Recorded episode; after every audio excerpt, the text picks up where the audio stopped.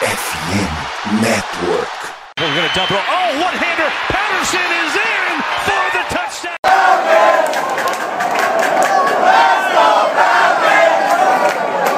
Salve, salve Dirty Birds, e aí fã de NFL, e aí torcedor da Atlanta Falcons. Começando aqui, estreando, né, um quadro novo no Falcons Play Action chamado Voo Rasante.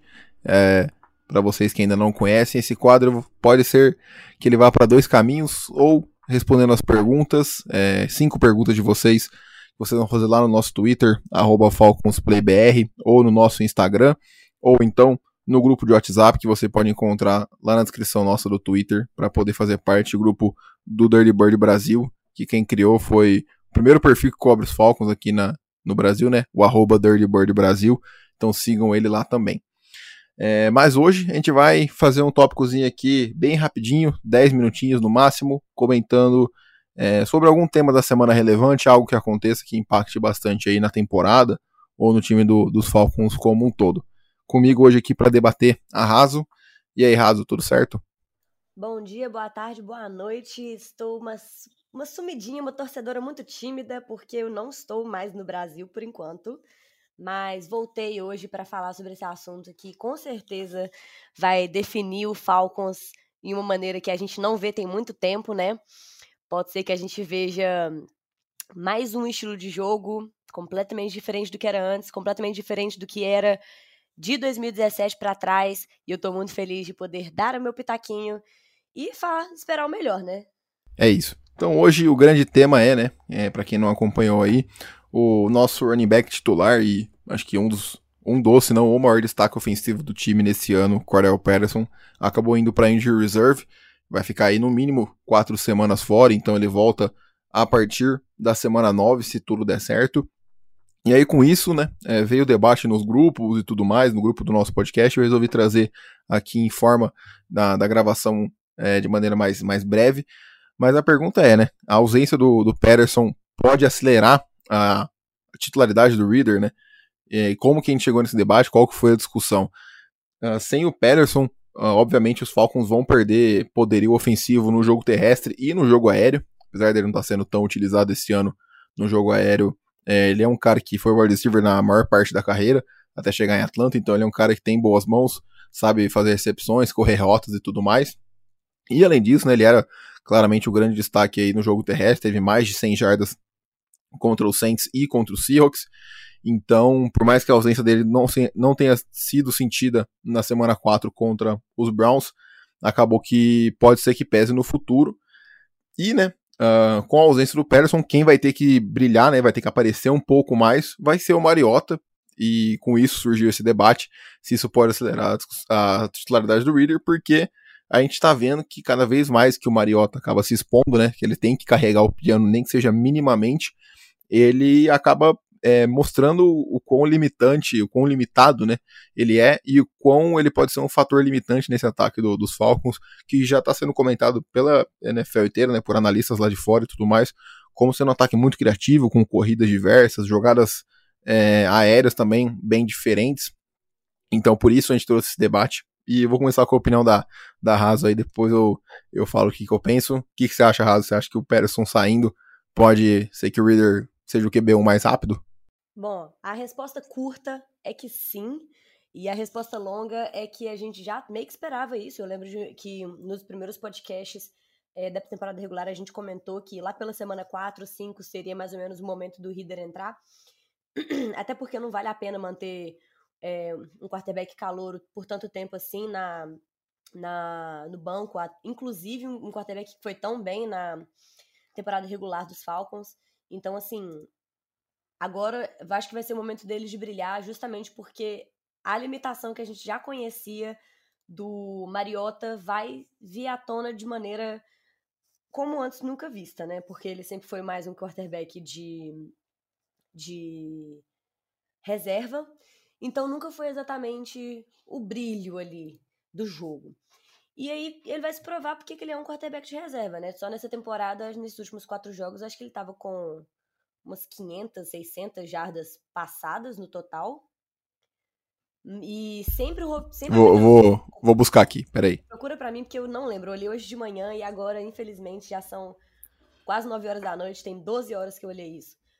Deixa Mas, eu ver. Assim, ele, ele tá com 780 jardas. 780 é porque eu acho, acho, é, que acho que eu não tinha visto o último jogo, mas mesmo assim, 780, fazendo a conta rápida aqui, dá menos de 200 jardas aéreas por, por partida. Pois é.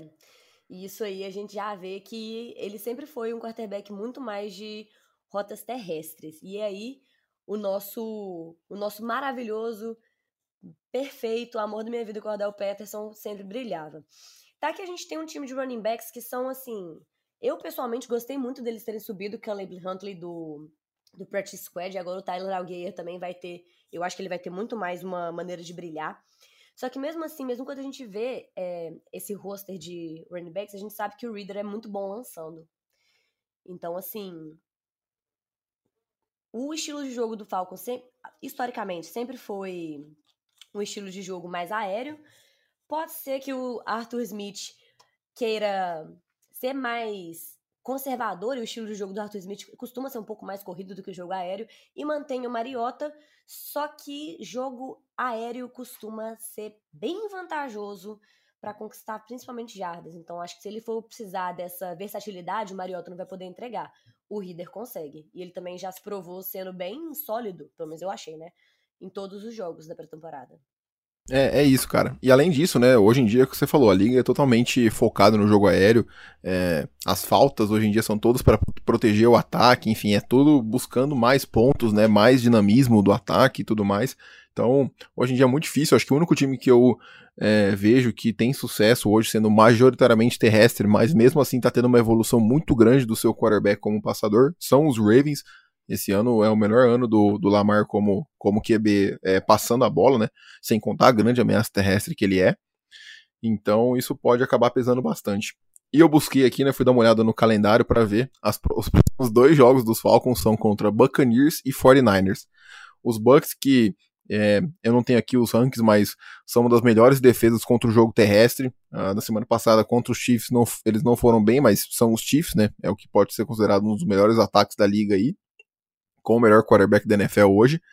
E os 49ers são a melhor defesa da NFL, a que menos cedeu jardas, a que menos cedeu pontos. É, então, enfim, eu acho que são dois jogos que o Mariota vai ter que, que aparecer pro, pro bem ou pro, pro mal, ou ele vai ter que mostrar que ele não é capaz mesmo, ou ele vai ganhar uma sobrevida até a bye week nossa, que é na, na semana 13, se eu não me engano. Então, assim, é, o Patterson com certeza está de fora desses dois jogos e ainda fica de fora contra Bengals e contra os Panthers, podendo voltar contra os Chargers em casa.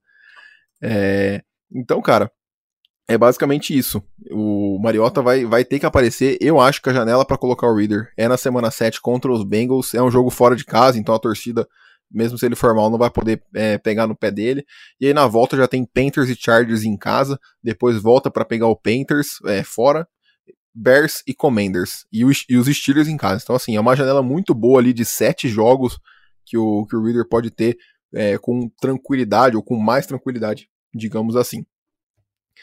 Então, uh, da minha parte, eu acho que era isso. Eu acho que o Mariota vai acabar sendo bancado na semana 7 é, contra o, os Bengals. Eu acho que é ali que o Reader começa como titular. E aí dali pra frente vai o Reader o resto da temporada, né? Vamos poder ver ele por 10, 11 jogos, que eu acho que é o espaço amostral ideal pra gente ver se ele vai ser o QB do futuro da, da franquia ou não. Uh, mais alguma coisa do seu lado, Raso? Só reforçar mais uma vez, sei que você está tão descansado de me ouvir falar isso, mas não é um quarterback que a gente espera que ganhe todos os jogos por motivos de ser um calor, apesar de ter ido super bem na temporada regular e ter saído com recorde positivo. E a gente é um time que está assim em reconstrução.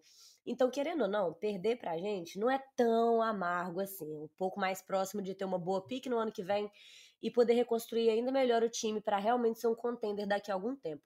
Então, calma, torcedor, calma. Vai ficar tudo bem. Mesmo se a gente não conseguir emplacar o Reader de primeiro num jogo de temporada regular, vale a pena testar o menino, ver do que, que ele realmente é feito, pré-temporada é pré-temporada, mas agora o negócio é para valer. Desejo o meu melhor porque fui contra a escolha dele, mas ele calou minha boca na pré-temporada. Então, estou ansiosa para vê-lo em ação. É isso, cara. É, enquanto o Patterson fica fora, né? Eu acredito que a gente vai ter um comitê de running backs aí. É, o Aldir já foi nomeado como running back número 1 um para essa semana e acho que vai ser assim até o Patterson voltar. Com o Aver Williams é, sendo running back número 2, né? Lembrando que o Damian Williams, que na teoria seria running back 2, está lesionado, está na range reserve também, pode voltar a partir da semana que vem. E o running back 3 é o Caleb Huntley, como a Raso mencionou aí, foi elevado do practice squad, teve uma partida muito, muito boa contra, contra os Browns semana passada. É, bom, fechamos. Como eu falei, vai ser um episódio bem curtinho aí, ou comentando alguma notícia impactante, ou respondendo as perguntas de, de vocês aí. E é isso. Nos vemos no episódio é, da prévia da semana 5 contra os Bucks. Uh, obrigado pela raso aí, pela participação internacional. Veremos é, qual, qual vai ser a próxima aparição aí. Um abraço e até mais.